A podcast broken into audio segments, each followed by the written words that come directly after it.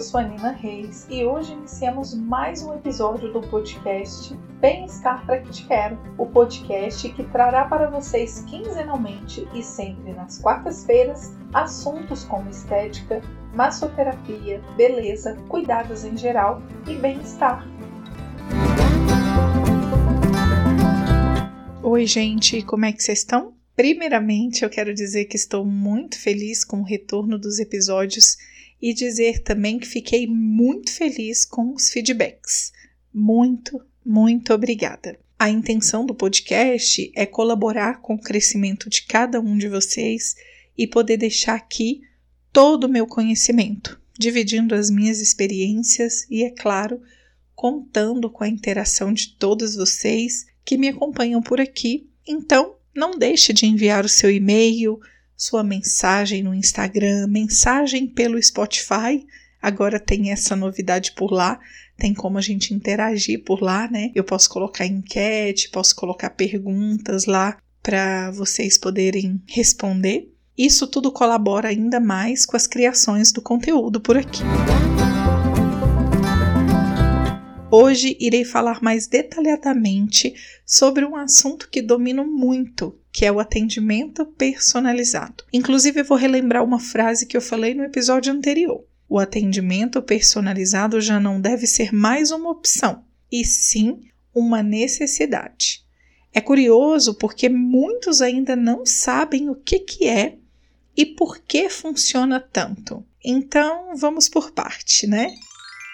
Atendimento personalizado é o atendimento que se torna único, exclusivo, além de acolhedor, porque focamos diretamente no que quem nos procura quer. Para executar o atendimento personalizado, é preciso enxergar além, além da ficha de anamnese, além da dor ou do incômodo localizado. Eu vou esmiuçar mais para que fique ainda mais claro eu vou dar um exemplo aqui para vocês. Maria e Sandra chegam com dor no ombro. Essa é a queixa. Elas estão com dor no ombro. A Maria relata que dormiu de mau jeito. A Sandra relata que fez muito esforço físico. Você, que está ouvindo agora, profissional da massoterapia ou da estética, acredita mesmo que seja só isso? Será que a Maria não está tendo insônia? Será quais são essas questões que ela precisa resolver? Será que a Sandra fez esforço na academia, em casa, no trabalho? Por que esse esforço tão grande a ponto de doer tanto o ombro dela? Entendem? Precisamos estar atentos aos depoimentos. A conversa inicial é importantíssima, mas não define tudo. Algo tem que ficar bem claro aqui também. Não devemos e não podemos fazer perguntas tão diretas. Precisamos ter percepção, discernimento e sermos discretos. E precisamos tentar não deixar passar nada em branco. Então, quando eu digo que a gente não pode fazer nenhuma pergunta direta, é porque a gente vai invadir demais a privacidade do outro. E essa pessoa que nos procurou para ser atendido ou atendida, né? Ela não quer abrir tanto sobre a vida dela. Nós precisamos saber conduzir da melhor forma possível, sem sermos invasivos. Consegue entender que vai além do toque e além do toque direto na dor? Preciso perguntar uma outra coisa aqui para você que está me ouvindo. A sua massagem é Ctrl C, Ctrl V? Se você não conhece essa expressão, né? Eu te explico um pouco melhor. Significa copia e cola. O que você fez hoje, você vai fazer amanhã?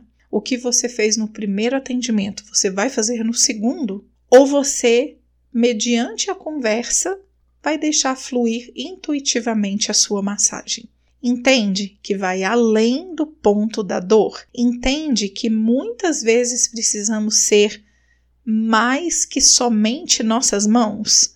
Nós precisamos saber ouvir, precisamos enxergar, entender os gestos, as travas, os bloqueios, para que quem nos procura possa se sentir acolhido e aos poucos ir nos relatando o que de fato vem acontecendo. Pode ser que isso não aconteça na primeira sessão e tá tudo bem. Precisamos saber conduzir toda essa questão, todo esse nosso relacionamento com quem procura ser atendido por nós. Nossa massagem precisa ser executada de maneira fluida, de maneira que se a pessoa fecha com você 10 sessões, todas serão completamente diferentes uma da outra. Sim, precisamos surpreender, precisamos inovar, despertar o desejo de quem recebe a nossa massagem. Sabe, aquele desejo de expectativas? O que será que a Nina vai fazer hoje? Personalizar, gente, é simples, mas é extenso demais e precisa sim ser aprendido e ser praticado. Existem regras básicas, existem regras que nos exigem mais e existe uma imensidão de coisas que podemos fazer, inclusive nos colocar no lugar de quem iremos atender. Você receberia sua própria massagem? Você faria apenas uma sessão individual ou você fecharia um plano com você mesma?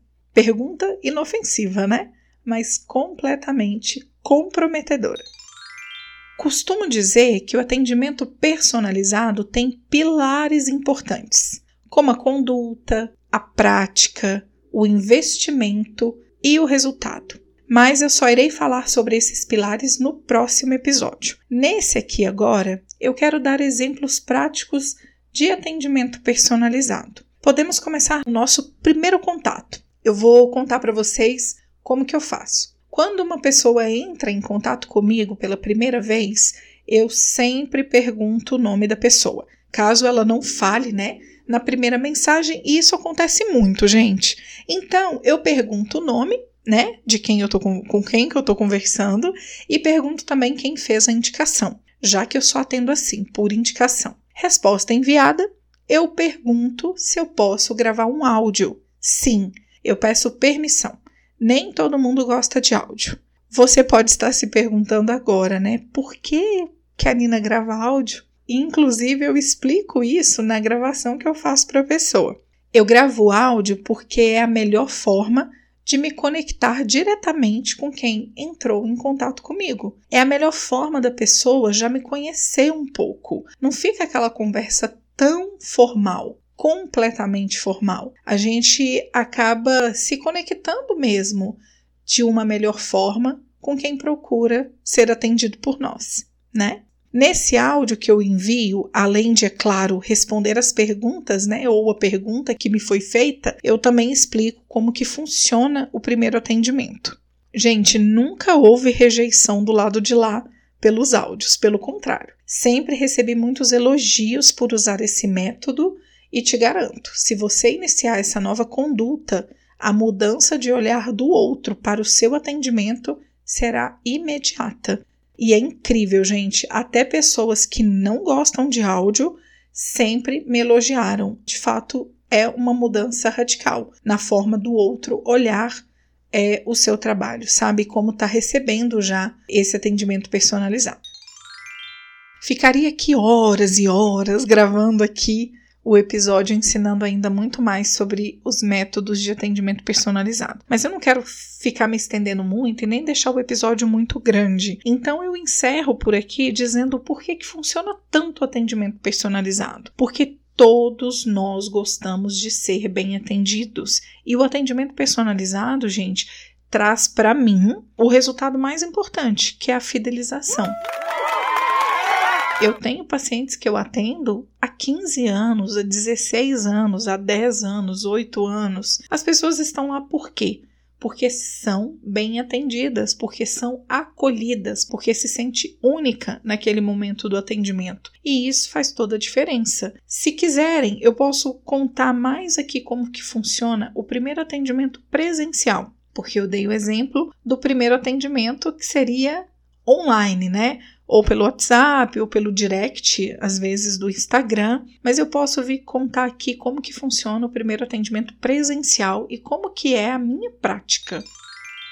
No próximo episódio, irei falar sobre os quatro pilares do atendimento personalizado e as suas importâncias. Aí eu vou esmiuçar também um pouquinho mais aqui para vocês, mas de fato eu quero que essa segunda temporada seja com episódios mais curtos nos episódios que eu estiver sozinha. Quando tiver algum convidado, aí não respondo por mim. Aí é claro que a gente vai estender um pouquinho, porque eu quero saber um pouco mais do trabalho do outro, né? Quero, enfim, responder algumas perguntas. Provavelmente farei uma dinâmica antes no meu Instagram. Aliás, me seguem por lá, arroba ninareis.saúdeintegrativa. E aí eu deixarei lá alguma enquete, alguma coisa assim, quando, né? Enfim, essa interação aí para receber perguntas de vocês. E aí sim, quando tiver algum convidado, provavelmente o episódio será bem mais extenso. Mas quando tiver só eu aqui falando, né? Quero que seja assuntos é, importantes, mas quero fazer episódios mais curtos, ser um pouco mais objetiva também. Eu espero que vocês tenham gostado do episódio de hoje. Caso queira fazer alguma pergunta, tirar uma dúvida ou até mesmo contar a sua história, manda um e-mail para mim.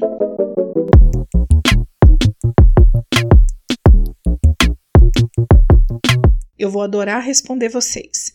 Bem-estar-podcast@gmail.com. Fico por aqui, gente. Beijo!